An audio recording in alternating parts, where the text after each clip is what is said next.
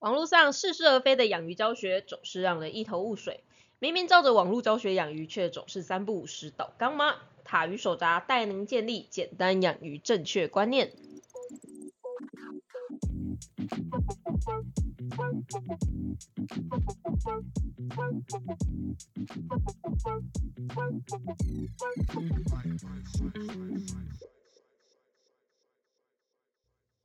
Hello，大家好，我是塔鱼手札的兽医师阿汪，Hello，大家好，我是塔鱼手札的造景师阿喵。欢迎大家来收听我们这一集的水族大大不要听听。对，快要过年了，好雀跃哦！嗯你不会觉得有一种无心工作的感觉？是每天都在倒数的时候说要的，过我要放。假。哦，一年就是这个时候，我们可以放比较长的假。嗨嗨，唉，不然平常的话，像阿阿喵还算是还好，阿喵还算是就是该放的假都会有放。嗯，我的话，平常真的一个礼拜只休一天而已。对，那有时候事主就会问我说，到底有没有急诊？没有，没有那种东西。再有急诊的话，大概可能再过两三个月，这世界上就就不会有汪边这个人存在了。我就要去发那个，哎、不是，你就要准备黑色的衣服。对对对，因为毕竟我们我们也就只有我们两个人而已。是，对，所以说没有办法，才能最高就是这个样子。没有错。没有办法加班哦。对，加班的话就是属于那种燃燃烧生命的那种状况。对，身体没有这么好。嗯哼，没有身体好，我也不想在这种地方做这种事啊。你不会觉得人生只剩下工作是一件很凄惨的事情吗？是的，没有对错。所以说就是，嗯，该放假的时候我都会很认真的放假，就不会回，我就是不会回哦。大家不要期望我在星期六的时候会回大家事情真，的，不会，因为我必须要休假。没错。所以你知道就是，嗨，有些人啊，对于医生都会有一些很奇怪的想法。像我之前就是有听到，就是有医生要去休假，嗯然哼，后就有那一个病患跟他说：“医生你真好，都可以休假，不像是我们在这边病得半死。”他说：“哇塞，然后。你知道你在说什么吗？你以为医生只要负责你一个病患就好吗？”啊哦，对啊。如果说呢，大家真的很希望星期六可以找到我的话，欢迎大家以一个月五万块的方式包养我，这样子你不论什么时候想要找我，我都会回应你哦，这个我可以接受，没有问题。但假如说没有办法付起这个薪水的话，那我觉得你还是乖乖的等我上班吧。没有错。对啊，就你不会觉得，如果说那个人他可以就是有钱到可以请那医生成为他的家庭医生，那这样子他要求他的医生就是暂时不要放假，我觉得这是一件很合理的事对，情。很合理啊。问题是说你只是一个病患，你到底凭什么叫医嗯生为了你生病而不要去放假？对，对，总之反正嗯，一过年就抱怨这种东西是不太好。对，就是在想放假想想到就是那个嗯，开始各种怨气都出来了。是。对，好，反正 anyway 就是小小抱怨一下而已。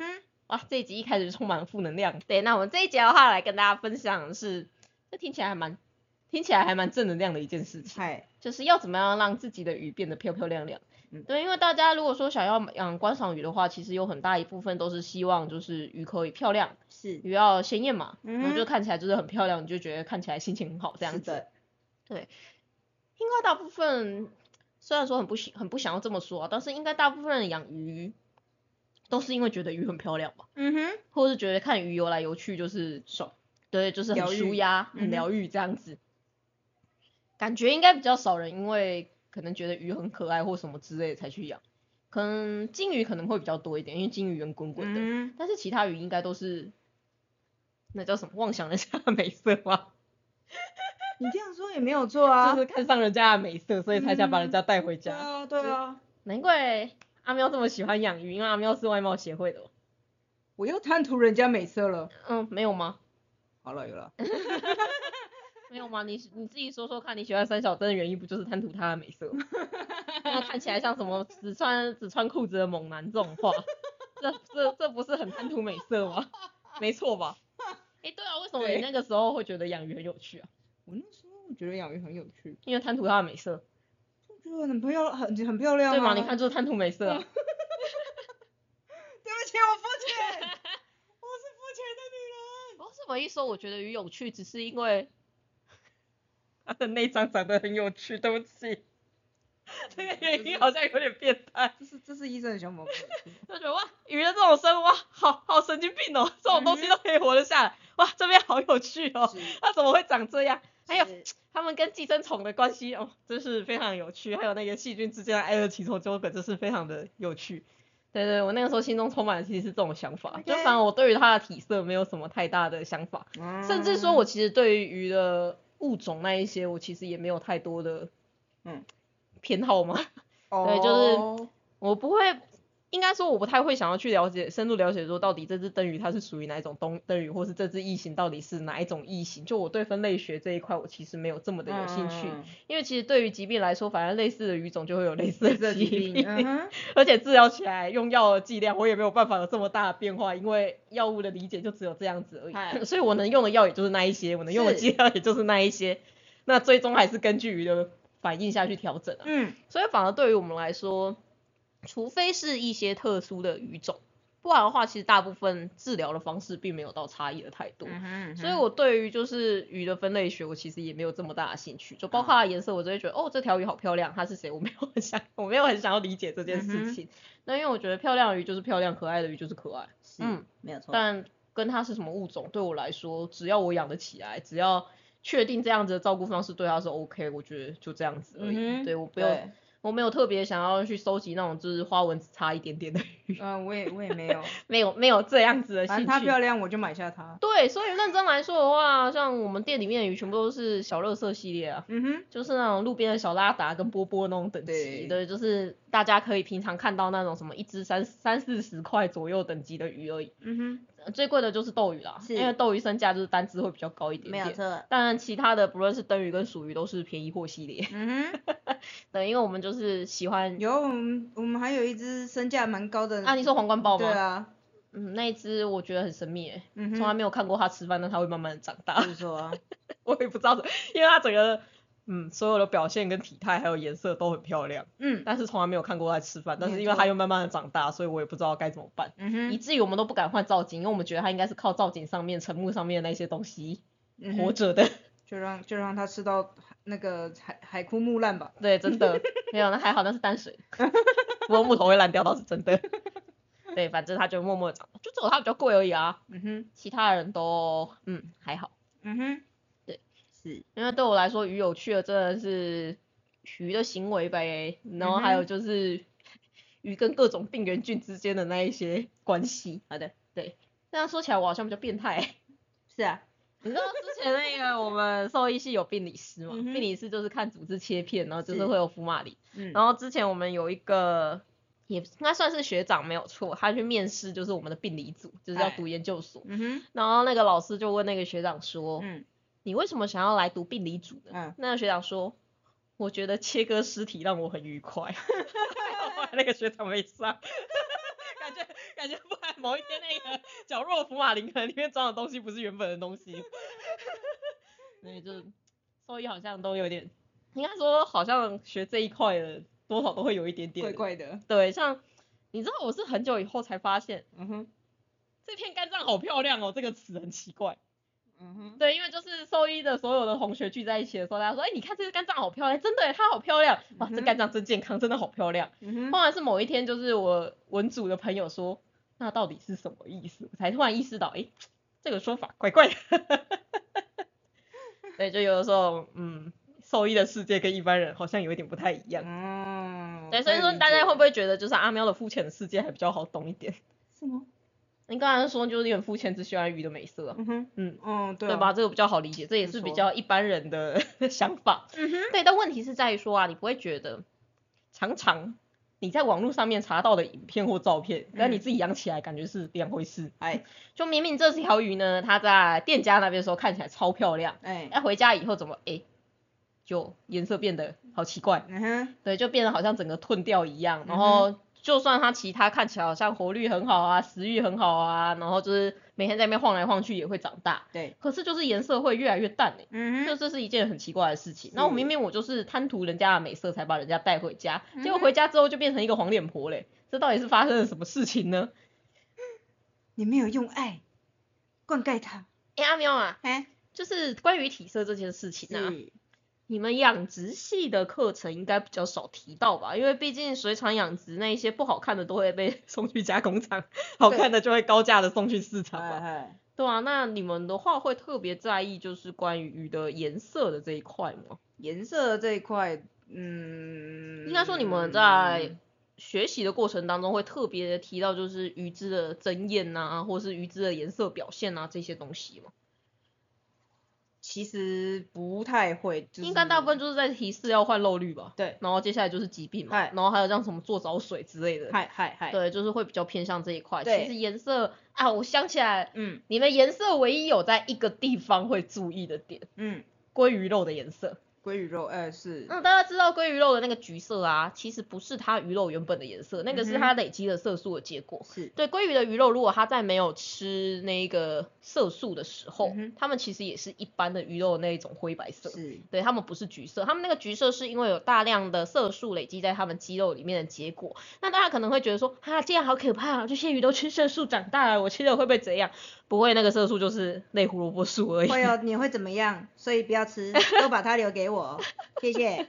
你也吃不了这么多。不管，对啊，就是本来色素就是充满在自然界的各个角落啊。嗯是色素又怎么样？色素听起来很化学吗？嗯哼，嗯，但是有很多色素都是天然的色素，大家最喜欢的天然的色素。没。错，而且就算是人工的色素，好像那个什么黄色三号啊，什么黄色四号、嗯红色一号，那个也都是已经被证明说你是可以代谢、消化、吸收的东西啊，就是你干嘛担心那种东西嘞？嗯，对，总之就是色素它不一定是不好的，而且很多的色素其实本来就是食物里面所拥有的。嗯像是你会看到为什么红萝卜是红色的啊，为什么南瓜是橘色的？啊，为什么那个蝶豆花是奇怪的蓝色？那些全部就是天然的色素啊，是就是它没有什么问题。是的，对，所以说就是之前还有一派人在那边说什么哦，你看鲑鱼那个很可怕，那个都是工业化的，你知道他们还有一张色色表。就他都会跟你说，你鲑鱼出货之前一两个月，只要喂食哪一款饲料，它的鲑鱼肉就会变成哪一种颜色。哦，你看这种就是还可以修改，这种就是很不很不天然的东西，然后吃鲑鱼就会得癌症这种的神秘的话，好，都不要吃，都不要吃，对，都会出现。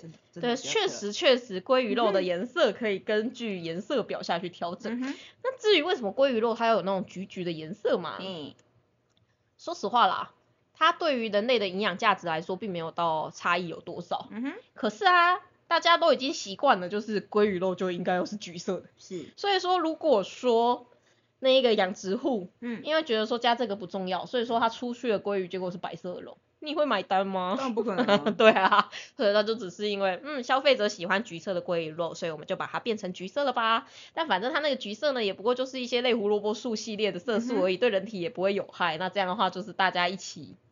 反正就是消费者需要什么，我就做出什么样的鱼嘛，就只是这样子而已，所以它也没有好，也没有不好。是，但大家要知道，就是如果说你的鲑鱼并没有吃到这些食物里面的色素的话，它的肉是不会变橘色，它其实也是白色的肉。嗯哼，但是像是尾鱼那些就不一样了，尾鱼它真的就是红色的肉。是，对，那种有红色肉的鱼呢，它们的游泳速度都会比较快。嗨，对，因为它们的肌肉里面的能量是比较多一点。那大部分的鱼其实都是属于白色的肉，那包括鲑鱼也是白色的肉，只是它被染色了。嗯但染色的方式呢，不是拿整块鱼肉下去染色黑，它是喂鲑鱼吃有橘橘的东西，它就会变成橘橘的。是的，对，所以这其实也是鱼的颜色的其中一个来源。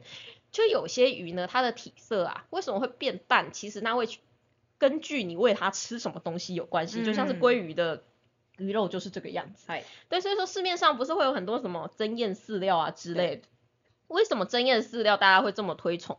是因为增艳饲料里面它会有那一些我刚才说类胡萝卜素，它的成分可能会比较高一点。嗯，就它的浓度会比较高，所以鱼吃了以后呢，那一些多出来它没有用掉的色素，因为刚才说的类胡萝卜素，它其实除了当做色素使用之外，它也是一个很好的抗氧化剂。像是如果说鱼的肝脏不太好，或是鱼才刚生完病的话，嗯，它就会把这一些类胡萝卜素拿去修复它的组织。所以说，它这个时候呢，它如果说生病状况不太好的时候，嗯，类胡萝卜素就不会表现在它的皮肤上面，嗯，所以它的颜色就会变淡。嗨，但是呢，如果说你现在给它吃很多很多很多的类胡萝卜素，那这样它除了把这些东西拿去给自己身体用之外，它还有多出来的一部分的类胡萝卜素可以用。那这一部分它就会把它存在身体里面，嗯，于是呢，它就会变成红红黄黄、橘橘的。嗯，对，就是不论是红色、黄色、橘色，它们其实都是属于从食物里面获得的类胡萝卜素系列。嗨，对，所以说就是鱼必须要有吃到含有这一些东西的营养，它才会展现出就是红色系跟橘色系。嗯嗯，尤其是海水鱼会特别的重要，哎，因为啊，海水鱼的话，它跟淡水不一样，就跟我们上一集在海水那一堂课讲的一样，也不算课啊，就 只是单纯的闲聊而已。哎，对，就是在跟海水讲的一样，就是海水鱼呢，它们其实丧失了很多就是合成东西的能力。能力。那为什么是这样？因为海水里边什么东西都有啊，什么东西都那么多，它哎为什么要自己努力的去合成呢？那当然就是我直接从食物里面获取就好了。嗯，所以海水鱼呢，它的色素它没有办法从类胡萝卜素转转过去，它的类胡萝卜素呢，就是纯粹的，就是拿来当做抗氧化功能，嗯纯粹的拿来当做修复细胞用的。是海水鱼的话，它的红色唯一可以使用的就是虾红素。嗯，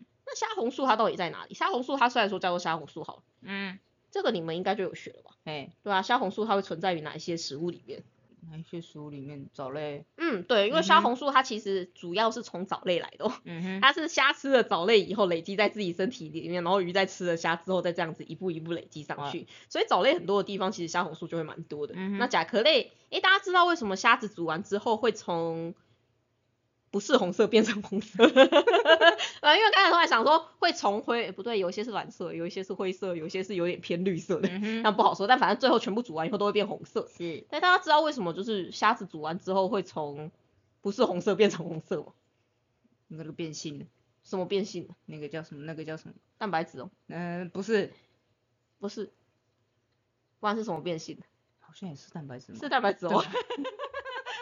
它只是因为虾红素它有跟蛋白质结合，跟每根蛋白质结合的时候它的颜色不一样而已。嗯所以说你煮完之后那个蛋白质坏掉，虾红素就被游离出来，所以虾红素就变成红色。哎所以说其实除了虾红素，它除了可以变成红色之外，嗯，它还有另外的名字叫做虾青素，它们两个是一样的东西。是对，它们就只是跟不一样的蛋白质结合，就会变成不一样的颜色。嗯，对，所以说如果你希望你发现你的海水鱼就是不论是红色系还是蓝色系，好像稍微的都有一点点褪掉的话，其实你可以试试看，就是补充多一点含有虾红素的食物，其实它们状况就会变好。但是其实说实话，所有的那种海水的食物啊。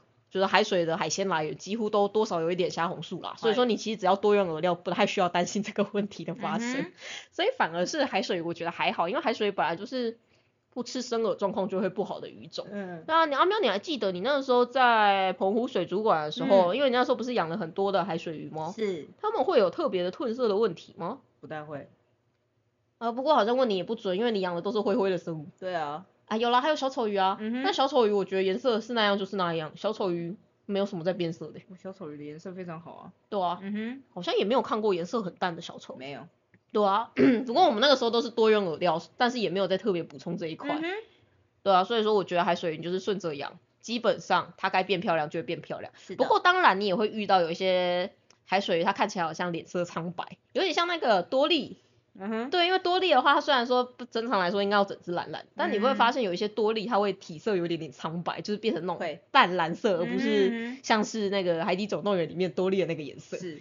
对，这这一块的话，我们等一下再来讲。这其实跟食物比较没有关系，但海嗯水鱼上面来说，我觉得，嗯，食物对于它的体色的影响并没有到这么的明显，因为重点是你本来就应该要喂海水鱼吃生饵。是 对，那你只要在喂海水鱼吃生饵的情况之下，我觉得不太需要去担心这一些问题。嗯，对，那我们再回到针叶饲料，所以针叶饲料它到底有没有用？其实是有用的，尤其是在淡水鱼身上，其实还蛮需要的。嗯因为淡水鱼的话，我觉得淡水鱼它们受到食物的影响会比海水鱼还要深蛮多的。哼，它们真的就是吃到什么食物，它就会变成什么样子欸。嗯所以说针叶饲料它是真的有它的功能在，原因是因为它里面其实是具有比较多含有色素的物质。不过大家要注意哦，这些色素的物质啊，刚才有说是类胡萝卜素。类胡萝卜素的话，它其实呢，如果吃过量的话，在一些不该变色的地方也会变色，嗯像是脂肪也会变橘色，嗯哼，肝脏也会变橘色。嗯哼，而且肝脏变橘色的时候呢，就代表它有点过劳，因为它要代谢那个 类胡萝卜素，但是它代谢不完，哎所以这个时候肝脏也会出事哦。所以嗯说，虽然说增艳饲料真的是一个可以让鱼看起来比较漂亮的东西，没有错。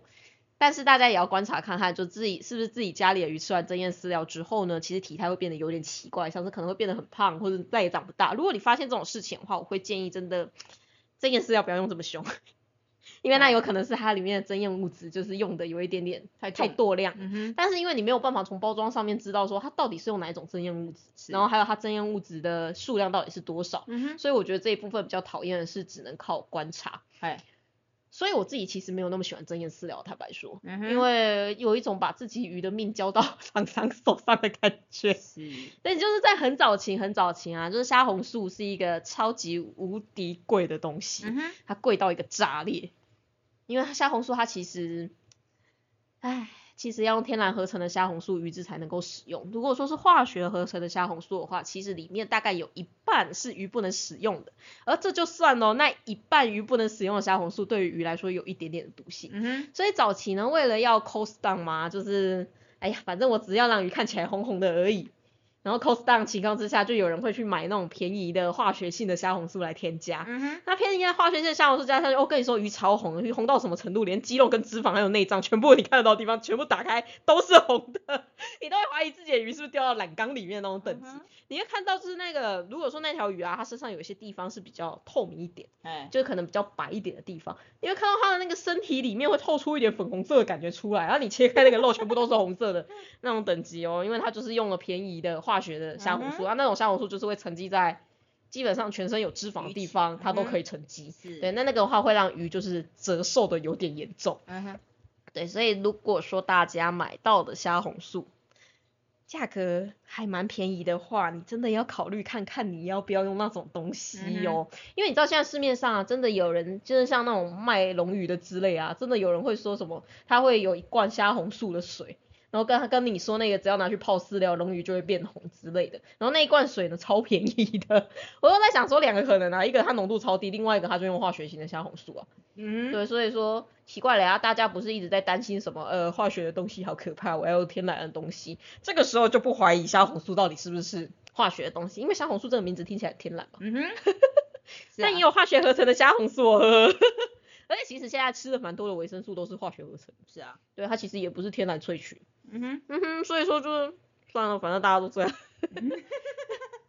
反正你不要知道这么多，你就什么东西都敢用；你知道越多，你就变成什么东西都不敢用。没错，对，那所以说我不太喜欢增艳饲料，原因是因为你根本不知道这个厂商他用的虾红素到底是哪种虾红素啊，嗯哼，然后它里面的剂量到底是哪一种剂量，真的就是一个未知诶、嗯哼，所以也是老样子，就是拜托饲料大家选择就是有品牌的，至少是大厂的，就是真的出事之后你还可以去跟他拍桌的那些厂商，没错，就是不要随随便便买一些奇奇怪怪的饲料。那假如说好，我们现在说起来的话，这些增艳饲料好像听起来就是会有一个风险存在，那我还是必须要要让鱼就是变得漂漂亮亮的、啊，那这样该怎么办？睁眼灯啊，啊，哎呀，针验灯，哎呦，针验灯我真的觉得那是一个，哎，对的啊，针验灯是没有针验效果，针验灯只是让你的鱼看起来比较红一点点而已，嗯因为它就像是以前那种卖西瓜的人必须要打红紫红色的灯是一样的概念。嗯对，它不会让你的鱼本身变得比较红，它只是让你觉得看起来它比较红、比较漂亮没。错，对，当你的鱼哦永远都是淡淡的颜色的时候呢，你又没有办法说，你就直接打一盏红灯，结束这个回合，当做没这回事。你就去跟你阿嬷借一下哎、个那个佛神神堂的那个，你会被你阿妈打死，我跟你说。阿妈会很生气哦，你知道那边是阿妈神圣不可侵犯的领域欸。阿嬷拍谁就解了哈，嘿，对，对，所以说针验灯事实上它没有任何针验的效果，它就只是单纯让鱼变得很红。不过这个时候会有人跟你说，嗯可是我以前养龙鱼的时候用完针验灯，龙鱼就变得比较漂亮了、欸。嗯哼，哦，自欺欺人，没有啦，它真的会变比较漂亮。嗯你知道为什么吗因为灯那个光线比较暗一点。？Yes，因为针验灯其实大部分都不会像一般的白灯一样这么的亮。嗯，这也是你的鱼啊，除了食物之外的另外一个会变得不好看的原因，就是当它压力太大的时候。不过我们先回到食物，因为我们刚才还没有讲完，就是啊，我又不想喂针叶饲料，我又想要让我的鱼变得漂漂亮亮，该怎么办？嗯哼，两个方式啊，一个就是像刚才海水一样，你就是生饵多喂一点就好。哎我们刚才不是就说就是虾红素类的嘛，嗯哼，啊，不然就是那个类胡萝卜素类的啊。啊，虾红素类哪里来？啊，就是藻类跟甲壳类嘛，这两个是东西最多啊。啊，所以说如果你是肉食性的鱼类，你就多喂这一些，它也会变红啊。哎，啊，虽然说虾子它本身看起来好像不是红色，但它真的富含虾红素。大家有没有注意到一件事情？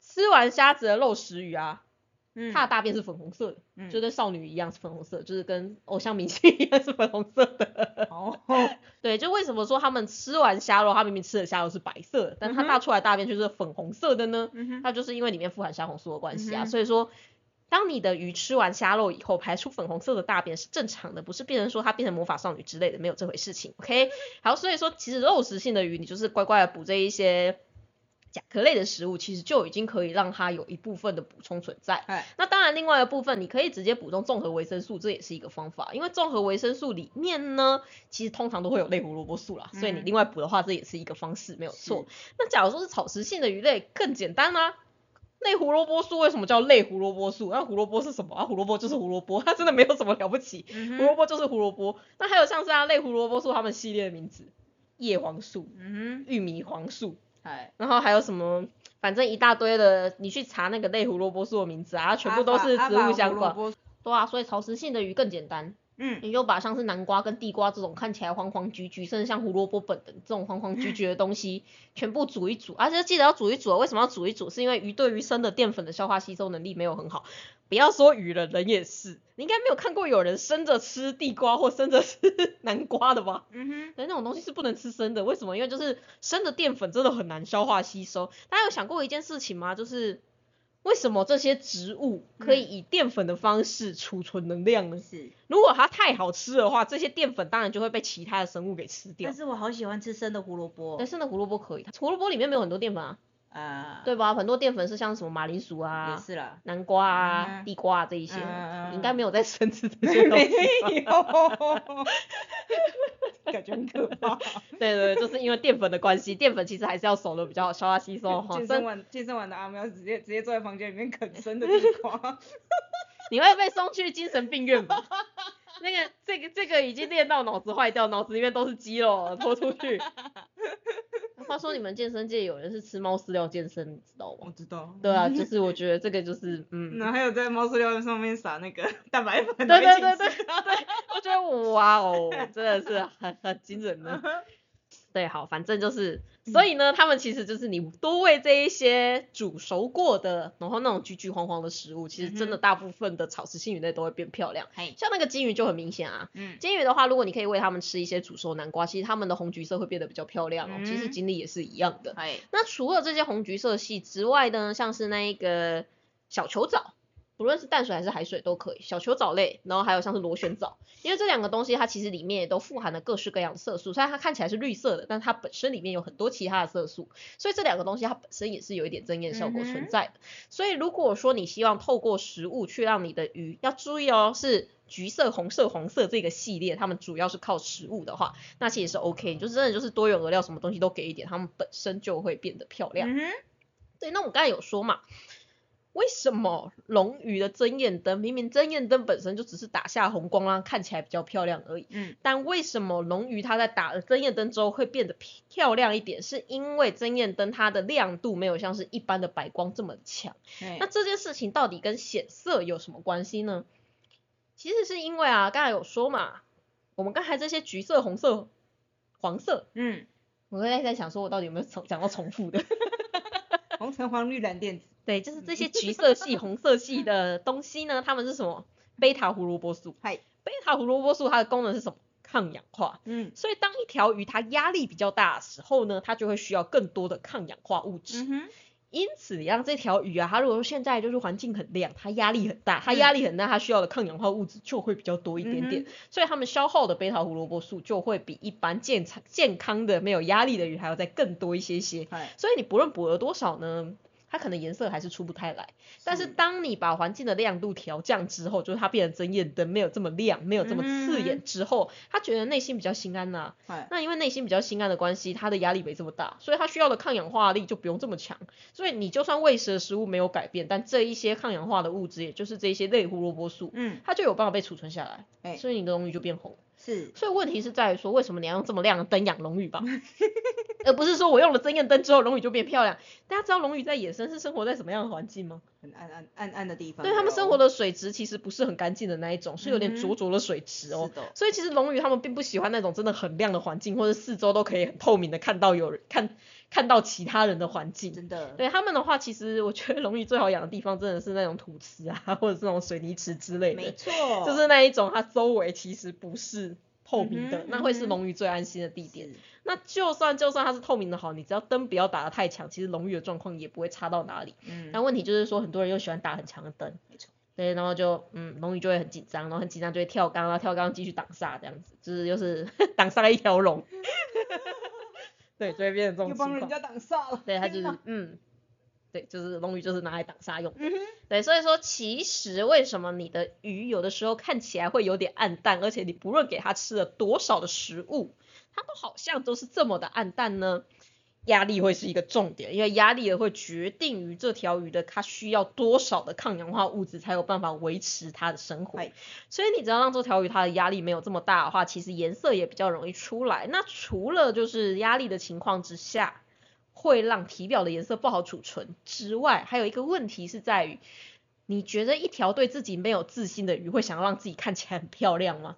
你知道看起来很漂亮什么意思？看起来很漂亮意思就是你在环境中超级无敌显眼的，嗯哼，你在环境中很显眼，不论是一个掠食者还是一个被掠食者，这都是一件不好的事情啊。是的，因为如果你是一个掠食者，代表说，哎，远远的你的食物就看到你来了，就大家都躲到家里面去了，你是要怎么抓？对，那如果说你是一个就是猎物的话，那更惨啊！啊，远远的就是其他掠食者就看到你在那边，啊，不就是一个对，快来吃我，我想要转身的，就是这种情况。所以为什么就是鱼在繁殖的时候它会有婚姻色出来？为什么鱼在繁殖的时候它们会希望自己长得漂漂亮亮的呢？是的，就是因为它就是要跟人看看另外一半炫耀说，就是你看我就秋，我就是在这个环境长得这么漂亮，我还是不会被吃掉，我就这么厉害，要不要生下我的小孩啊？对，大概就是这种状况。对，就是基本上跟人类炫富，还有从口袋里面不小心掉出阿喵举个车种的钥匙。法拉利啊，原来你是喜欢法拉利系的吗？啊是，我是法拉利系啊，原来你是法拉利派的。对，就是如果对方知道出法拉利钥钥匙，那个概念是一样的。是的，对，所以说身体就是非常的鲜艳的鱼，其实也是这样的嗯，态度。那如果说这条鱼它现在身体就已经差到一个不行了，就它可能稍微的变得鲜艳一点点，它只要增加它自己被攻击的可能性，它可能就会直接转生成到异世界的那种状况。嗯哼嗯你当然是让自己长得越低调越好啊。是我最好不要被发现，我最好缩在小角落，我最好都不要动，最好就是暗暗的地方，大家都不会看到我。对，没有错，对，所以说当鱼对自己非常没有自信，或它身体的状况其实不是很好的时候呢，除了它自己需要消耗的抗氧化物质会比较多之外，嗯，它也不希望这么的显眼，所以它本身的颜色也会变得比较暗淡一点。是，我觉得这在那个七彩神仙上面蛮明显的。因为七彩的话，他们虽然说是可以群居没有错，但他们之间就是会有很严重的互相 battle 的状况出现。那你通常会看到 battle 完之后，就是最强势的那一只会变得很漂亮，嗯那其他被他揍了半死了，它就越来越暗淡，越来越暗淡这样子，嗯然后会缩在角落，然后一直传，一直传，一直传，嗯然后传一传就死掉了这种情况。对，就是因为他们那个颜色呢，其实有的时候真的是只有够强的强者才有资格去表现那个颜色，嗯不然的话，你到处表示那个颜色呢，就代表说欢迎挑战。没错，对，那你都已经快死掉了，还在欢迎人家挑战什么呢？嗯，挑战你可以多快把你干掉吗？嗯，对，所以说就是那个也是一个鱼表示自己情绪的方式。所以当你发现你家的鱼不论做了什么事情，它的颜色都回不来的时候，你要考虑看看是不是其实你的环境对于这条鱼来说不是这么恰当，让它一直压力很大，或是让它对自己没有信心，它觉得它只要稍微出去一点点就会被 奇怪的人干掉，就是会有一个哦长得脸好大，身体好长，哎呦还会拿渔网这边抓来抓去的奇怪生物把我抓走。对，如果是这样的话，你家的鱼就很容易就是，嗯，颜色会出不来，就是别人的鱼都漂漂亮亮，为什么我家的鱼都是黑黑的或是白白的？嗨，有的时候呢，真的就是因为他不喜欢你，他很讨厌你。对，这真的是有可能会发生的事情。但是呢，鱼的讨厌人的这一块其实是有办法被修正，嗨，就是你只要有造景，有造景的话，他们觉得说，哦，没关系啊，反正我家就在附近，反正他又不敢对我的造景怎么样。如果说他真的对我怎么样的话，我就躲起来就没差了。嗯，然后并且你让他的身体变得很健壮，他说我没差，反正他过来我就赏他巴掌的那种情况，对，就像是我们之前小丑鱼都会赏我们巴掌一样的那种情况之下，他们就不太会担心人类，因为不论人类做什么，他们都有自信可以应付的情况之下，他们就会变成一只非常有自信的小鱼。嗯，那非常有自信的小鱼呢，第一个它压力不会那么大，是，第二个是它也愿意去展现出自己的颜色，对对，所以它的颜色就会变得非常的鲜艳。这个前提是你不是用那个不好的化学性的虾红素哦，你用不好的化学性的虾红素，不论它心情多差，它都会变红色的。对，因为它不是自愿变红，它是全身都被染成红色的。嗯，对这一点的话，大家要特别的注意一下。嗯，所以你的鱼呢，要怎么样让它显示颜色？其实最简单就是第一个，食物多样化；第二个，不要让它有压力。对，简单来说是这样。不过这一块的话，会比较偏向红黄橘色系，但是也有一些鱼啊，它是黑色系的，嗯，或者是它是蓝色系的。哎，就是有些鱼你会发现它原本该黑的地方变得没有很黑，嗯就是变得好像有一点点泛白的感觉。嗯那或是有些鱼它本来应该要闪闪发光、亮亮的白色的地方，变得不闪。是，然后还有一些鱼是原本蓝蓝的地方开始变得不蓝。嗯，对，那这又是怎么回事呢？红黄橘这几个它是从食物来的，哎，那总不会除了蝶豆花这种很奇怪的东西以外，其他的食物应该很少是蓝色的吧？是，对，那黑色的食黑色的食物是蛮多的，但是应该不会说是吃黑色的食物就变黑色的、啊，嗯哼，不然吃巧克力就会变黑嘞。或者是喝酱油，对，喝酱哎，怎么觉得这个说法好像在哪里听过？好像有什么怀孕的时候如果喝酱油，什么什么小孩变比较黑，对不对？是这件事情对吧？对对对对对对，就是好像吃黑色的食物也不会因此变黑啊。对啊，对啊，然后还有像白色，要吃白色的食物就会变白啊，这样吃鱼肉的鱼应该会超白，鱼肉都超白。的，所以说，所以说其实这三者啊，它就是，它就不是纯粹的，就是我吃了什么颜色就会变成什么颜色。哎、对，大家知道人类吃太多胡萝卜的话，也会变胡萝卜色这件事情吗？哦，你知道吗？如果你真的吃了太大量的胡萝卜的话，你皮肤会变胡萝卜颜色哦，而且要很久才会褪掉。但是你真的会变一只胡萝卜人哦。哦，那眼睛会变红吗？不会，你以为是兔子、哦？对，那蓝色、蓝色跟白跟那种亮亮的白色啊，嗯，它其实是另外一种色素，它其实不算是色素，它是一种氨基酸，嗯它们是氨基酸的结晶，啊，然后下去反射光线以后出来的颜什色。么那个什么嘌呤类，对对，是不是你要分嘌呤系列，嗯对，但你会觉得这个词有点太难懂。啊好，对，反正它就是，它也不算氨基酸，它是核苷酸了，抱歉。嗯哼，对，但是它其实是一种核苷酸的结晶。嗯哼，那核苷酸它是拿来干嘛？核苷酸它其实也是有一点抗氧化能力，但除此之外的话，它还是一些组成 DNA 跟 RNA 的最基础的物质。嗯哼对，那它其实最单纯、最单纯的就是，你只要这条鱼的营养状况够好，它抗氧化能力够强，它本身就会表现出它该有的蓝色跟那种闪闪发光的白色。哎，所以其实你会发现一件蛮有趣的事情，有些那种鳞片会闪闪发光的鱼啊，嗯，像是有一些人会说是白金，像灯鱼的话就是白金色系嘛，就是它会有点亮亮的。是，对，那个亮亮的，其实有时候会亮到就是哦，我眼睛好痛。你知道我前一阵子被我们家的金鱼亮到，就是我们家的金鱼它的那个鳞片都是会 bling bling 的，就是会反光。嗯，是，然后前一阵子灯灯开的比较强的时候，因为我的那个办公桌正对那个鱼缸，嗯它有一次就是游过去的时候，就哦好亮，是谁？然后就发现嗯是金鱼的肚子闪，对，金鱼的肚子的闪光超讨超讨厌的，对它们那个反射光线的能力会非常非常的强大。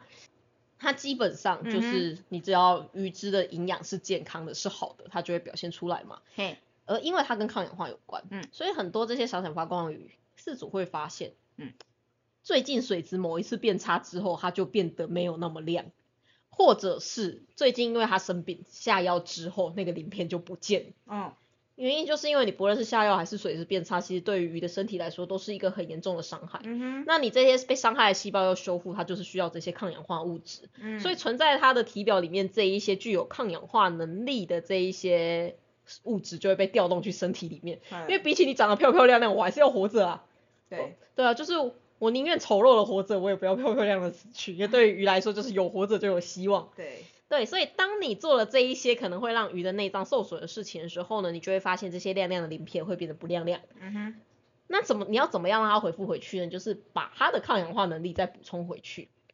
那最简单的就是维生素，就是刚才说的类胡萝卜素，还有维生素 C、维生素 E 这些都有很强烈抗氧化物质的食物。所以我们常常会跟饲主说，当你最近鱼只的状况比较不好，或者是最近你才刚下完药之后，可以的话你就多补充一些综合维生素。嗯，虽然说综合维生素呢，在日常的时候，如果你可能每如果你每天给予，可能会让鱼只中毒，没有错。原因是因为它日常不需要到这么多的抗氧化物质。但是如果说这条鱼现在身体是受伤的情况之下，那你本来就应该给它，因为它就是需要比较大量的抗氧化物质嘛。嗯所以说，当鱼在生病的时候，或当鱼就是刚经历过一些大风大浪，包括它刚生产完之后，其实你的综合维生素要每天给，我都觉得是没有问题。你可以嗯暂时每天给个一个礼拜左右，然后哎再慢慢的拉长那个给予的时间。当鱼身体不大不好的时候，它需要的营养素是另外一个层级的，它不是在同一个阶段上。那其实如果你养的鱼刚好是那种闪闪发光系列的鱼，那很简单，反正它下完药或它生病完之后，它闪闪发光会减少。你就是补充到它的闪闪发发光在回复的时候，那就代表说，嗯，补充的差不多。是那有时候你会发现一件很惨的事情，什么？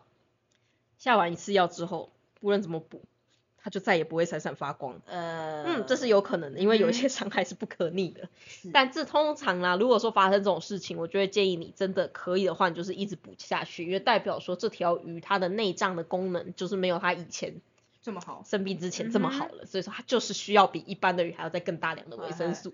所以其实我觉得这些闪闪发光的鱼会让我很好判断的原因是，你只要去观察它这些亮亮的鳞片有没有越来越多，你就知道这条鱼的状况有没有越来越好。嗯，而且它们亮亮的鳞片补充的速度，我觉得会比它们长胖的速度还要再快一点点，所以会更好的观察。所以这是关于就是亮亮的还有蓝色的部分，其实都是这个样子。嗯，所以这两个部分，如果说它褪色了，或是你希望它表现的比较明确的话，那其实就是抗氧化物质，就我刚才说的综合维生素那些多给一些。嗯那另外当然就是老话一句啊，压力不要这么大。压力不要这么大的话，抗氧化物质的消耗速度也不会这么快，所以它也会比较亮。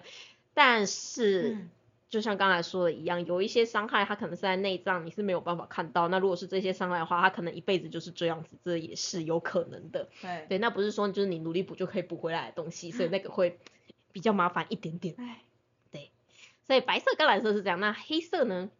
黑色素的话，它比较不一样的地方是，黑色素它其实大部分都是跟鱼的心情或者是跟环境的亮度会比较有关。嗯，因为其实黑色素呢，它是属于鱼比较能够控制的色素细胞，就是鱼可以控制它现在的体色要变得比较苍白一点，还是要变成比较暗一点。嗯哼，那有些鱼它会用这种就是黑色素的方式来沟通自己的心情，对。那还有另外一些的话，它是可以用来帮助，就是让自己可以藏在环境里面。像它在比较暗色系的地方，它就会黑色素表现比较多；嗯，那在比较浅色系的地方，它黑色素就会表现比较少。是，所以不知道大家有没有听过一个说法，就是如果说我用黑色背景养鱼的话，鱼会变得比较暗淡；嗯如果我用亮色背景养鱼的话，鱼就会变得比较漂亮，它的颜色会比较鲜艳。哎，某一些鱼确实是这样，尤其是那一些比较容易怕被攻击，或者是会需要用潜藏的方式去攻击其他人的那一些鱼种，嗯，它们确实会出现这样子的情况，但不是所有的鱼，所以大家可以观察一下自己家里的鱼是不是这一种。嗯，如果是的话，你真的可以透过调整背景的方式去改变它的颜色，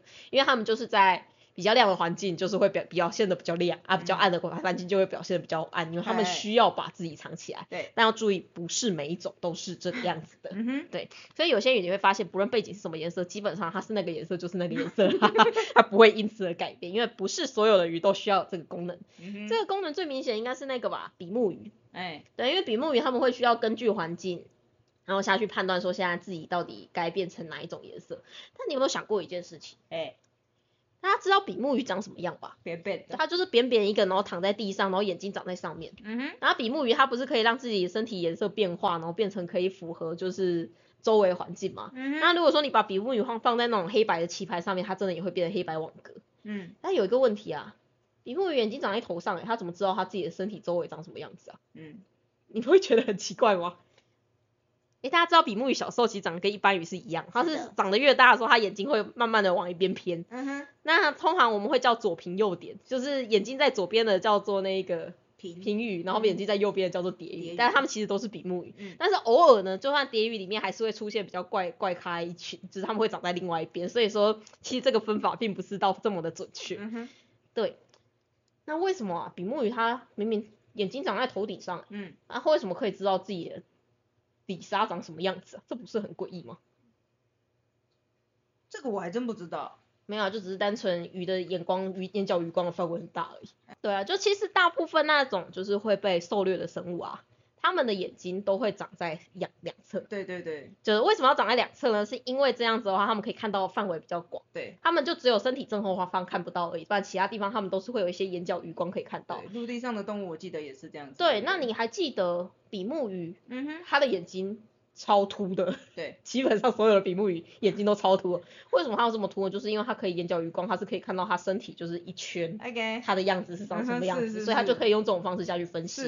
那为什么掠食的鱼类它们的眼睛会比较偏中间一点点？包嗯括就是像狮子、老虎啊这些掠食性动物，它的眼睛都会比较集中在前面，它比较不会在意两侧的视角的，是因为它们是主动伏击的那一个嘛。嗯，比起看得很广很广泛来说，他们更在意的是他们要集中中于一个特定的目标上面，嗯哼嗯哼并且最好可以很准确的抓到它的深浅位置，这样子你成功率才会比较高。嗯那你有两个眼睛的时候呢，两个眼睛重叠的区域，你才有办法去判断出景深。是，那这样的话，你才知道我现在到底要跳多远，或者说我要跳的比较近一点点。嗯哼啊，说到这个，你知道我高中的篮球科是零分吗？我没办法投篮，我没办，我没办法判断我要用多少力气才能让球进到篮筐里面。老师给我试投了二十球，没有一球是进的，真的假的而且还是定点投篮哦。真假的？对，所以我高中的篮球课是零分，所以所以是所以是什么问题？我没有办法控制我的力道啊，嗯，我都不知道我每次丢出来的结果都不一样，就打板而已啊。我没有办法理解。那抛物线啊？没有办法啊，我知我跟你说，嗯我会算抛物线的公式，但是我自己的手做不到。你知道我所有的球类运动嗯啊，只要没有板子、没有棒子的我都不行，就是没有工具的我都不行。哦，你要有工具在手。但是有工具的我都可以，像是嗯棒球、乒乓球、网球、羽球这些我都可以。哦。但是像是排球跟篮球我都不行，足球我也不行。啊。我没有办法控制我的手，但我有办法去控制那个板子，你知道吗？这是一件非常神秘的事情。对，但是只要有板子我都可以，而且我都可以做的还不错。对，有。板子的话，我控球能力还不错。但是就是是，嗯，不知道为什么，就是我没有办法控制我的肌肉做出这么细微的动作，我没有办法控制它每一个关节要怎么运动。啊，好，OK。对，所以大概是这样啊。对，好，总之就是，嗯，所以说，其实呢谨慎对于就是狩猎者来说会蛮重要的。嗯嗯，不过大部分的鱼，大家应该可以发现说，大部分鱼其实眼睛都长在两侧，嗯哼，因为大部分鱼其实都是同时是猎物也是掠食者，是。就是他们有双重身份。对，所以大家可以看鲨鱼。嗯，嗯。鲨鱼其实眼睛就真的长得比较中集中一啊点嗯哼。那双髻鲨嘞，双髻鲨，双髻鲨通常都是都是在那个沙子沙子上面找那个，因为它它的猎物看不到，所以它不需要紧身，是这个意思对吗？它反而是需要找远一点，就哦，远方那个地方好像有奇怪的人在屠杀的那种概念吗？因为他有那个啦，那个叫什么？哎哎，那个电电流，就哦，他其实比较比较常在。常你说劳伦斯？胡夫吗对？对对，劳伦斯夫妇，对对对。但是 我想说那个大家应该应该哦，反正它可以。感电，对对对对。所以他靠的不是眼睛啊，所以它嗯眼睛可以长比较比较两边啊嗯，。对对对对而。且我记得眼睛长得比较两边，它不是还有一个好处吗？嗯就是它鼻孔分得很开。嗯对，那鼻孔分得好开，有什么好处？它可以闻得比较远啊。听起来好奇怪，因为鼻孔长得很开，所以可能闻得比较远，你会觉得很难理解吗？就是它可以，它可。你以后看到那个鼻子很大的朋友，跟他说你嗅觉很好哦，这样超不礼貌的欸。我还没有遇到鼻子分很开的朋友。只有遇到鼻孔很大的朋友，是不是？你们觉得它的肺活量会比较大一点，因为它的通气性比较高一点，是这个意思吗？对啊，为什么为什么它鼻子分比较开，它可以闻比较闻比较远？因为它可以比人家再远那二十公分，是不是？我随便说的。不是啊，是真的啦。哎、大家知道鱼有四个鼻孔吗？嗯哼，鱼的鼻孔不像人是有两个哦，嗯哼，因为人的鼻孔里面是通到那一个气管那边去嘛。嗯哼，啊，但是鱼的鼻孔，因为鱼没有肺嘛，所以鱼的鼻孔就是一进一出，然后左右各一，所以说会有四个。他们那他们的话，鼻孔真的就是专门负责嗅觉。那他们的话，如果说他们的鼻腔就是前鼻孔到后鼻孔之间的距离越长的话，那他们的嗅觉会越加敏锐，是，因为他们可以抓到更小的分子。所以啊，像那一种就是嗅觉很好的鱼，你就会发现它的鼻孔会突出来哦，它会变成像一根管管一样的凸出来，会尽量越长越好。所以双极照的话，它那个眼睛下面就有一个很长的管管嗯，往外延伸，所以说它鼻孔里面，它那个吸入水之后，它的那个水分可以经过它那个很长的鼻孔的管管，然后再被吐出来，哎所以说他们可以闻到很远很远的嗅觉。是，而且因为他们左右两边有一点距离，所以说他们可以根据就是左右两边鼻孔接受到的味道浓度差异，就有办法去定位那个味道在哪里。所以这是双极鲨厉害的地方，嗯所以它眼睛才会变得这么长。它眼睛变得这么长，不是为了让眼睛变得很凸啦，他们是为了让鼻子变得很凸，很凸的关系，就是让鼻子变得很长的关系。所以这是另外一个部分。嘿嘿嘿，所以啊，比目鱼啊，刚才我就有说，它们是根据环境的光线，还有根据环境的颜色去嗨变色嘛。对，所以一只瞎掉的比目鱼，它就会变黑色的哦。嗯，因为在它来说，它世界永远都是黑的，它永远侦测到的东西都是黑的，所以瞎掉的比目鱼颜色会变得超黑的一片，而且会非常的明显，很快就会被吃掉了。是，对，这是这是这这个是有点地狱啊。不会啦，反正弱肉强食嘛哈，嗯，是的嗯没，有关系，嗯，对是。对，所以有一部分鱼的颜色是根据环境的光线去表示的。嘿不过你有时候也会发现啊，就是像是金鱼它们好了，嗯，金鱼有一个说法叫做水伤，就是 water 那个水，然后伤害的伤这样子。嗯他们就说，当鱼的身上出现有一些小黑点的时候，就嗯代表说你的水质可能不太好，可能就是一种水伤。那它的黑点可能会出现在身体的某一些部分，然后嗯或是会出现在就是尾巴的边边。那它就会很像一些杂点嘛，那这样就会会让金鱼的观赏性变差会。那除了金鱼以外，那个血鹦鹉也很常出现，就是血鹦鹉的鳍上很容易会出现一条的黑线，或身身体上会出现一个黑斑。其实呢，那个黑色的东西啊，它确实就是黑色素的聚集而已。那是因为鱼它们在受到一些比较持续性但是轻微的伤害的时候，它们的黑色素会有聚集的现象。所以像是水质变差这件事情，它其实也会导致鱼的体表是稍微的有一点点小小的受伤，但不是到太严重，嘿就没有严重到需要发炎细胞的那种等级。嗯但黑色素的话，它其实本身是在鱼的伤口愈合的时候就会出现的一种细胞。所以你就会发现鱼的体表变得黑黑的。那这嗯件事情，你只要把水质顾好之后，那个黑斑其实就会消失。哦，对，所以说鱼的黑斑它其实代表的就是那边有一个慢性的伤害正在存在着嗯的这个意思而已。对，所以他们是要水伤，我觉得也是没有什么错啊。哼，哎，那包括有一些寄生虫的感染，它可能叮咬的部位也会出现有一些黑色素的细胞，嗯，对，这个也算是正常。那你只要把那个寄生虫治疗完之后，那个黑色素细胞就会自己吞掉，对，那个就不用太在意。嗯，但是有一些鱼啊，像有一些很黑的鱼，你会发现它有的时候好像会变得比较白一点。嗯，就它不会变很黑，就有一种 脸色发白的那种感觉。嗯哼像那个、啊、黑脸的斗鱼就很常这样，呃，就那种蓝色系，然后脸是黑的那种斗鱼。嗯哼，当然不是有的时候在经过那个运输压力之后打开，你就会发现它的那一个脸会变成白色的，对，就变成也不是说真的白色，是有点灰白灰白那种对对感觉。对会稍微有点变灰灰的感觉。对对对，我都会跟事主说那个就是鱼被吓到脸色发白。嗯哼，其实意思是真的差不多，因为黑色素它是会根据鱼鱼的心情去表现的。是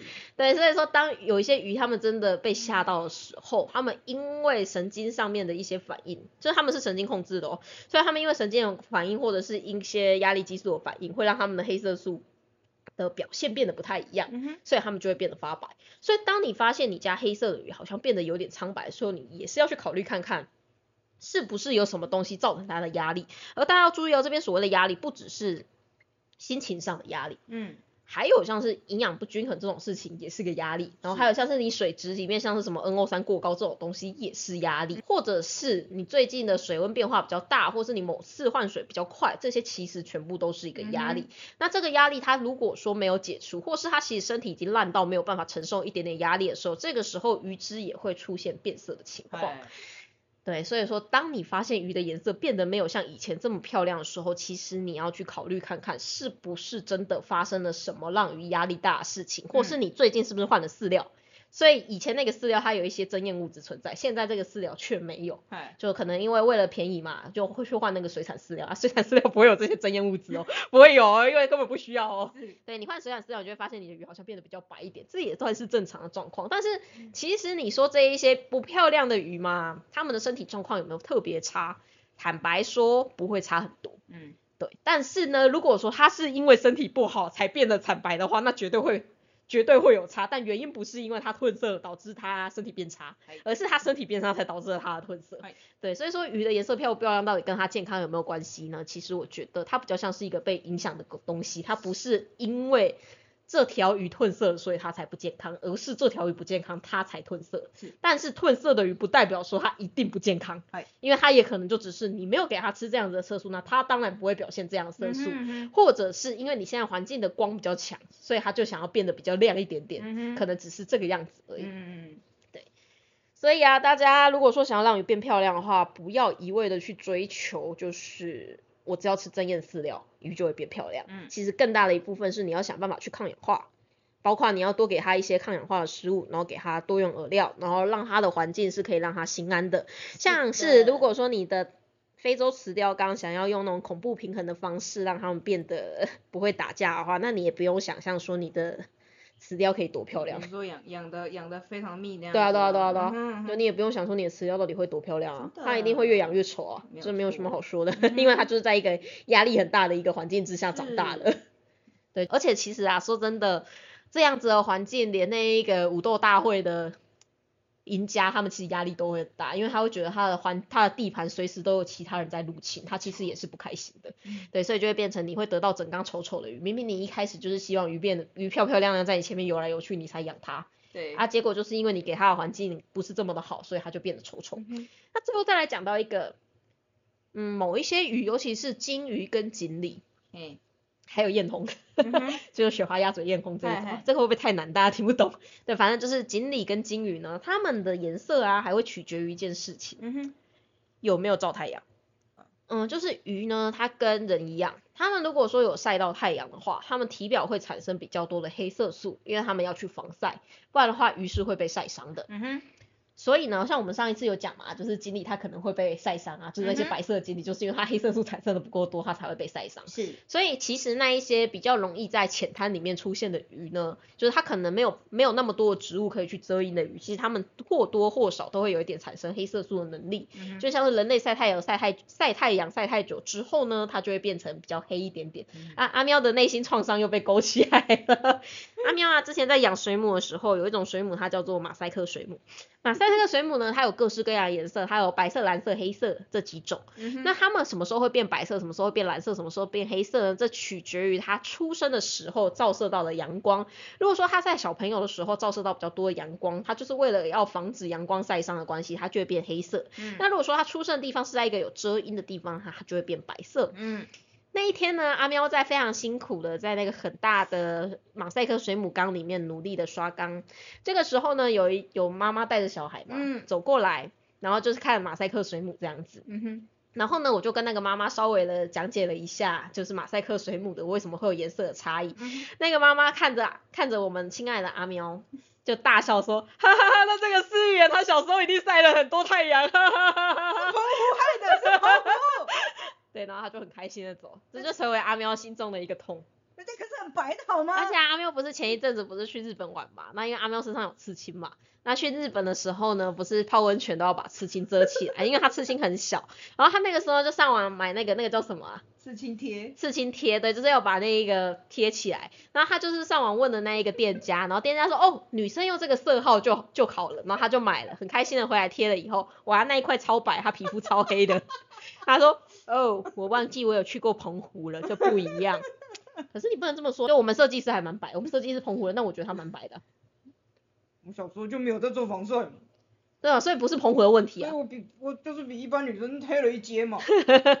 健康小麦色懂不懂？健康小麦色。你的小麦有一点点营养不良，小麦没有这么淡色系的好吗？就比小麦再稍微白一点。嗯，嗯，漂白过了小麦。我真的在澎湖的时候，黑到黑到真的是，那个时候也还好吧，没，那是因为你那时候觉得还好啊。我真的觉得还好啊，我觉得没有到很黑啊。真的吗？嗯，因为我们系上有更多比你更黑的人，啊，好的。对，嗯，所以我是觉得还好。啊。好。我们有一个同学黑到他自称是从非洲来的，没有没有人质疑他，你知道吧？我们有一个学长被这样骗了三年，真假的？嗯，他大四的时候才发现原来他不是非洲来，他是台湾人。学长错愕。嗯，好哦。所以说，嗯，就是看过比你黑的太多了，所以说我觉得还好。我觉得你这样讲，我好像没有比较开心耶。因为是比烂嘛。就说啊，但是我没办法昧着良心说你很白。哦，肚子蛮白，好，不用再露出你的肚子了，请把你的肚子放下来，谢谢。对，那黑色的话，大家不会觉得啊，可是这样的话，不就晒太阳之后，我的锦鲤就会变黑吗？还是我的金鱼就会变黑？那、嗯这样不是会变不好看啊？会不会黑斑又长出来了？嗯哼，哎、其实不会哦，因为其实啊，鱼的色素是一层一层一层叠哎上去的。那它会变黑的那一层呢，是它的所有色素层的最下面那一层。嗯哼，而当你的所有的东西嘿，所有的颜色，它要在哪里才漂亮呢？你觉得你要把橘色的东西放在黑色的布上面，橘色会比较显眼，嗯还是你把橘色的东西放在白色的布上面，橘色会比较显眼呢？所以呢，这些有晒太阳的鱼，就是金鱼跟锦鲤哦，不是所有鱼都要晒太阳，因为其实很多鱼它们住的位置其实有点深，对还有像是那些南美系的鱼呢，它的水本身就是咖啡色，太阳是照照不进去的，嗯哼而且它们又生活在雨林区，雨林区代表什么意思嘞？下边都是树，对，阳光都被遮住了。嗯，基本上有阳光的地方，树都会长过去是的，的那种等级，所以它们本身不太会晒到太阳，嗯所以会跟阳光比较有关系的，都是那一些生活在比较开阔的平原，然后可能没有什么草的地方。嗯呃，不是没有没有什么水草可以遮阴的地方，那些鱼它们才会跟阳光有关。但是绝大多数的鱼的显色其实跟阳光没有这么直接的关系。对，那因为它的黑色素其实是在它的皮肤的最底下，那它其他的那一些橘色啊、红色啊、黄色啊、蓝色啊这一些都是在皮肤比较上面的地方。嗯，所以当这些鱼有照阳光的时候，就有点像是你把一块橘色的色斑放到黑色的布上面一样，其实它会变得更加亮丽，嗯它的颜色会变得更加的饱和，它饱和度会更高，它看起来会更加浓烈。所以有的时候有些人就会觉得说奇怪，我们明明都吃一样的东西啊，啊为什么你们家的金鱼看起来比较漂亮，而、我家看起来就还好？嗯其实有时候真的是因为有没有晒太阳的关系，而会导致说你家的鱼颜色到底看起来是饱和度比较低的，还是饱和度比较高的？嗯那有晒太阳的鱼呢，它们的颜色饱和度会比较高一点点，嗯，也不是高一点，其实高蛮多。是而且要注意哦，你的太阳是要直接的斜射进来，不可以经过玻璃的，因为这一些会刺激你的黑色素产生的呢，并不是这一些我们一般的可见光，而是 UVA 跟 UVB 这两个东西，嗯也就是阳光里面有的。嗨那这两个东西只要透过玻璃之后，其实效果就会大打折扣。嗯对，所以说呢，如果你要让鱼看起来比较漂亮一点的话，尤其是这些金鲤、金鱼或是锦鲤的话，你可以考虑看看让它们晒太阳。那嗯我相信讲到这边，一定会有人说，那我可以用含有 UVA 跟 UVB 的灯去照射鱼只吗？就是像是那一些陆龟用的那一些灯，嗯，因为陆龟跟那个泽龟用的那些灯，它不是里面就会也会有 UVA 跟 UVB 吗？哎可以，但是你一定要注意，要给鱼有地方可以躲，因为 UVA 跟 UVB 照久之后，它会变什么嘞？哎、虾子也是其，好像好像照完以后就产生虾红素的感觉，照完以后就会从鱼退化成虾子吗，那是什么数码宝贝的进化的状态吗？对，就是当然有一个部分是因为你一直照着这些东西的话，你眼睛直射，就小时候有没有听过妈妈说，叫你眼睛不能够直视太阳会瞎掉？对，哎，对，意思就是一样的，确实会有白内障的问题。那另外一个不是有人说，出去外面晒得比较久太阳，你就要防晒，为什么？你不防晒的话，不是有可能会得到皮肤癌吗？嗨，嘿，鱼也是一样的哦。所以说，就是如果说你不，你直接让这个光直接照到鱼身上的话，那它确实有可能会产生这一种嗯皮肤的汗问题。那还有一个问题是在于说，如果说你的灯用的太亮的话，嗯那也是会让鱼造成一个压力，那反而就是那一些 橘色的部分就褪色掉，那也不会比较好。所以如果你想要要你想要用的话，坦白说不是不行，但是你一定要注意鱼的反应，而且你要让鱼有所选择。嗯，它可以选择在没有这一盏灯的地方活动，它也可以选择在有的地方活动，就是你不要强制你的鱼一嗯定要去照日光浴。是，对，就像是我也觉得，呃，你知道有的时候太久没出门，出门很久都会觉得，我觉得我要被净化了，我是不是要死了？对，出门太久会有点不太舒服，你知道吗？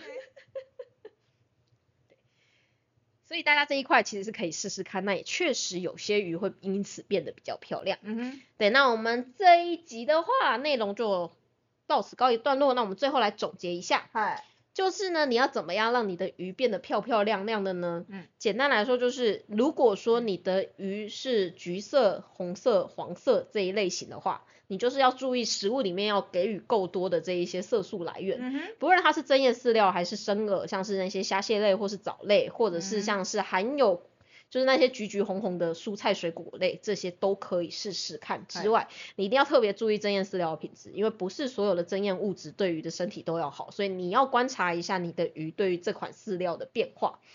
这是橘红色系的部分，那其他的就不论是橘色、红色、黄色还是蓝色、白色这一些，嗯其实它们的颜色呢要累积在身体里面，代表的是这条鱼它抗氧化的能力要很好，因为这一些所有色素它们其实都是一种抗氧化剂，所以当你的鱼身体太烂的时候啊，与其让自己变得漂漂亮亮，那它还不如拿来修复自己的身体的时候，你的颜色就会累积不上去。那什么情况之下鱼只会使用掉大量的抗氧化剂呢？就是当它身体有比较多的细胞受损，嗯哼，或者它本身压力比较大的时候，它就会需要比较多的抗氧化剂。所以最主要的是，如果你希望你家鱼过得漂亮的话，那你一定要给它一个相对没有这么大压力的环境，并且你的食物里面最好可以有比较充足一点的抗氧化的物质。嗯那你的水质那一些也都要维持是正常，让它尽量没有压力的情况之下，它本身就会变得漂亮。那最后还有两个是，这不是所有的鱼都有，但是某些鱼是这样，有一部分的鱼它们是会根据背景颜色去变化的。你只要背景的颜色是深色，它就会变深色系；背景颜色是浅色，它就会变成浅色系，这是其中一种。那另外一种鱼的话，是它有照射太阳的话，那它的颜色就会变得饱和度比较高。那这两个部分的话，大家就是可以。试试看，但是不是所有鱼都有效，所以这一部分就是试试看，对，或者你就是看看就是其他人饲养的方式是不是其实露天的鱼就会比较漂亮呢？如果是的话，它就有可能是这一些跟太阳有关的鱼种，嗯，对，所以这是鱼在颜色上面来说，如果大家希望自己的鱼变漂亮的话，要注意的重点其实就是这些。但坦白说啦。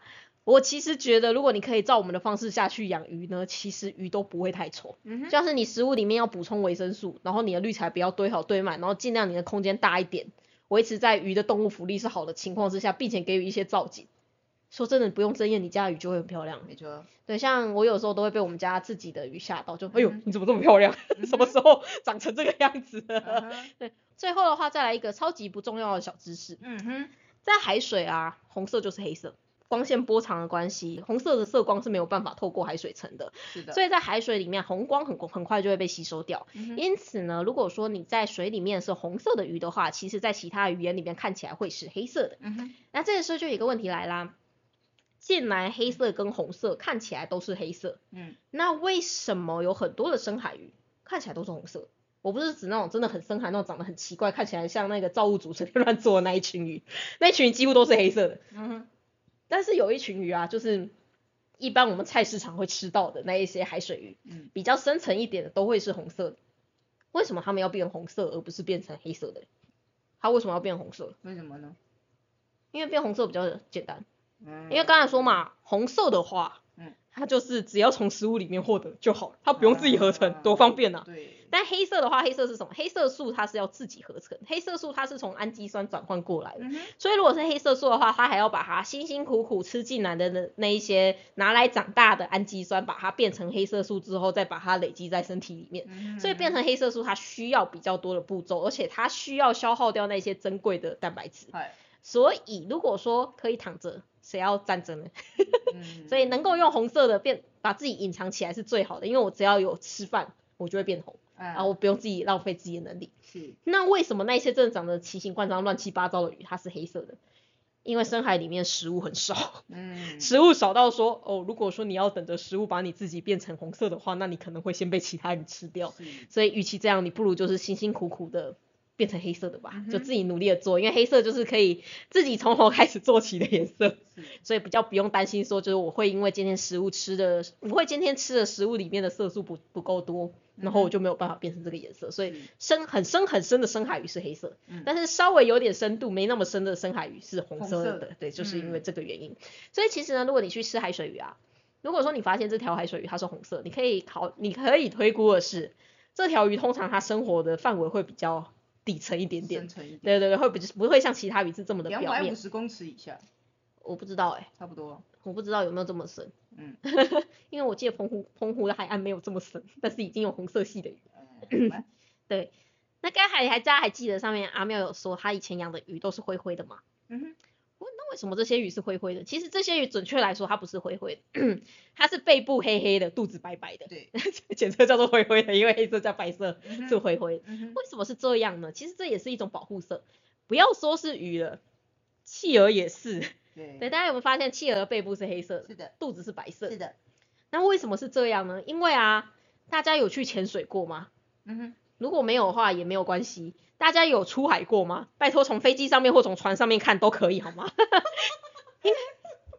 好了，好像还真的会有一些人，可能这一辈子还没有在海上运行过，无论是在船上还是在海上。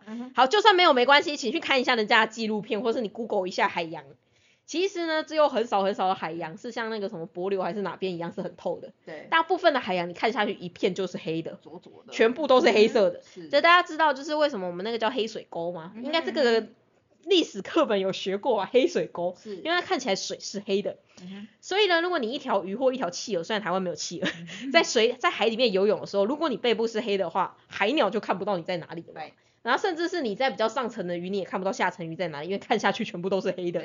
所以说这样你就有保护色，你就可以隐藏于黑暗力量的，不是 隐藏在黑暗之中。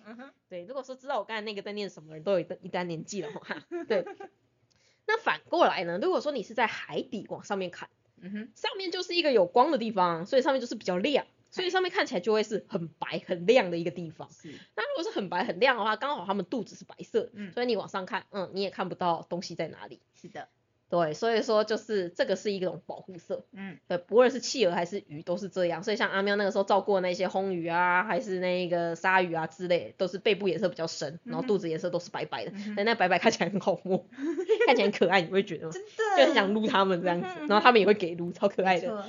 对，所以说其实那个颜色呢，其实是大部分大部分大洋鱼种的保护色。是的，对那如果说你发现鱼有这个颜色的话，基本上就代表说它会是在海洋里面游来游去的生物了。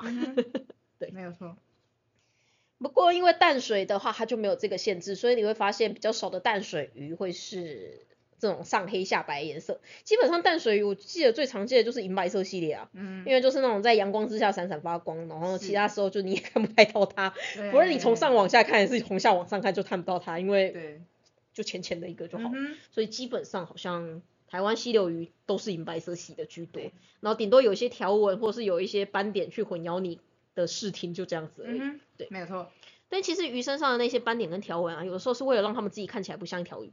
嗯，对，因为它就会跟环境融为一体，然后看起来不像一条鱼，就比较不会引起就是掠食者的 掠夺兴趣。嗯对，有的时候是为了破坏自己身体的形状而做出了这样子的条纹。没错，对，所以我觉得其实鱼的颜色也是一个还蛮值得再另外抽出来讲的一题，那个还蛮有趣的，就是不论是保护色啊，还是警戒色啊，还是婚姻色啊这一些，嗨，我觉得都是还蛮有趣的东西，嗯因为那也跟鱼只的。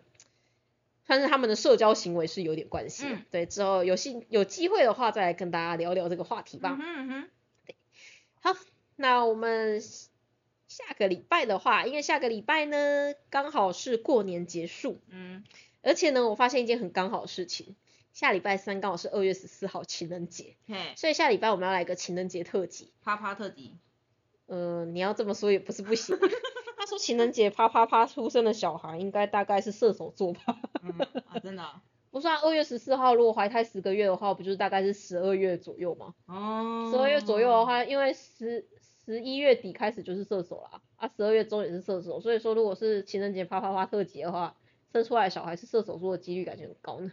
哦，好吧，OK，对，那也因为是情人节的关系呢，我们要来跟大家分享的是关于鱼的各种啪啪啪的策略，就是鱼跟鱼之间的各式各样，就是该怎么说呢？淫荡不是淫荡，各式各样淫乱的生活们。对，就是鱼的世界里面，这是为了生下小孩，就是无所不用其极的各式各样的神秘招式啊。对，那我们下礼拜就来跟大家分享一下我们的情人节特辑吧。嗨嗨。好，那我们大家就下礼拜见喽。好的大家拜拜。Bye.